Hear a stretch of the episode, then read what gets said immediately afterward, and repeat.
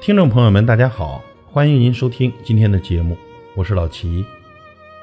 每一位父母最幸福的莫过于看着自己的孩子一天天的长大，可是有时候看着他小小的坚强的背影，心中又喜悦又有点小小的心酸。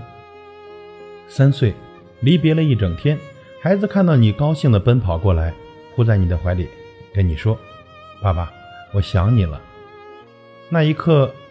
抱着孩子，就像抱着整个世界。六岁，孩子终于上小学了，这是多么值得纪念的事情！上学回来的第一天，晚上要睡觉时，他告诉你：“从今天开始，我要苦到六十岁了。”他的人生从此翻开了新的篇章，却没想到，这也是孩子离开我们的第一步。九岁。孩子已经对与你分开一天习以为常了，而且喜欢每天去学校，甚至有时还会说：“妈妈，在家好无聊啊，没有小朋友和我玩。”十二岁，孩子上初中了，有的开始上寄宿学校，一个月或几个月回一次家，才能见上一次面。他们开始不再依赖你，甚至喜欢和你对着干。十五岁。你想帮他们做点事情，他们说：“妈妈，我自己来吧。”突然觉得这句话让我们觉得好失落。孩子是不是不再需要我们了？十八岁，孩子离开你去上大学，一年只回来两次，在回来的几天里，家里的冰箱就装不下了，准备了各种各样他喜欢吃的东西。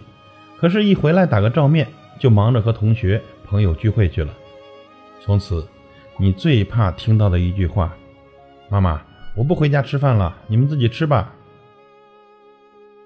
二十一岁，大学毕业了，孩子留在了远方工作，一年也难得回来一次，好不容易回来一趟，几天就走了。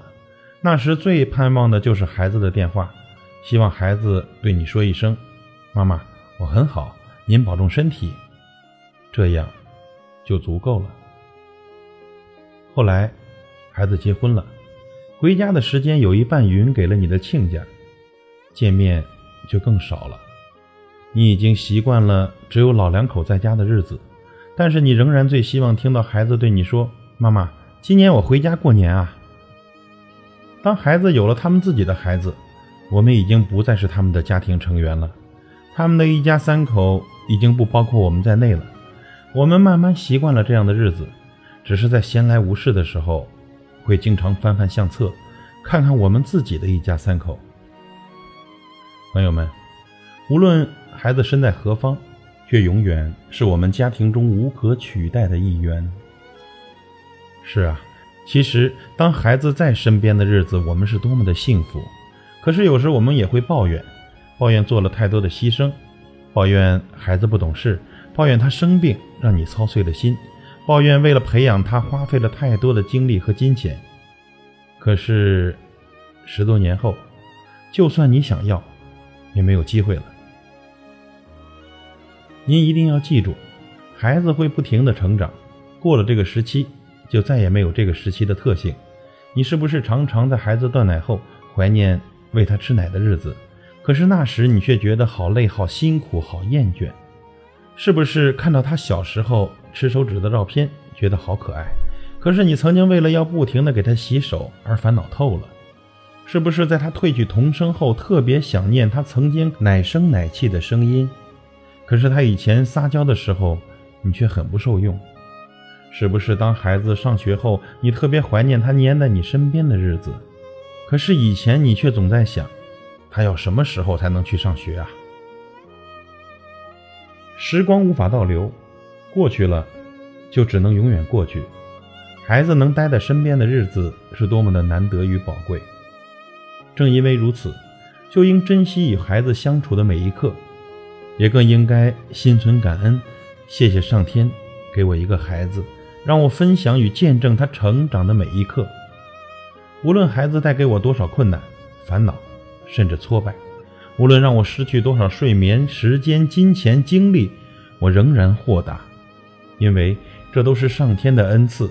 当孩子在身边的每一天，我都会努力让我们有一个美好的心情，体会在一起的幸福。我尽量不给孩子太多的压力、束缚、牵绊和阻扰。我认真思考，也努力实践管教的分寸与尺度，既尽力而为，也量力而行。因为我有责任与义务教会他生活的本领。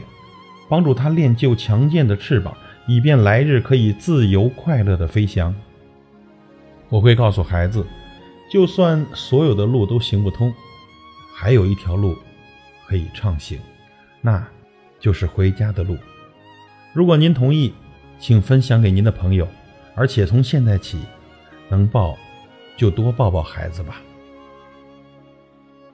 其实这篇文章不仅仅是。说给各位父母听，我们每一个做子女的，是否也会在这篇文章中有所启发呢？感谢您的收听，我是老齐，再会。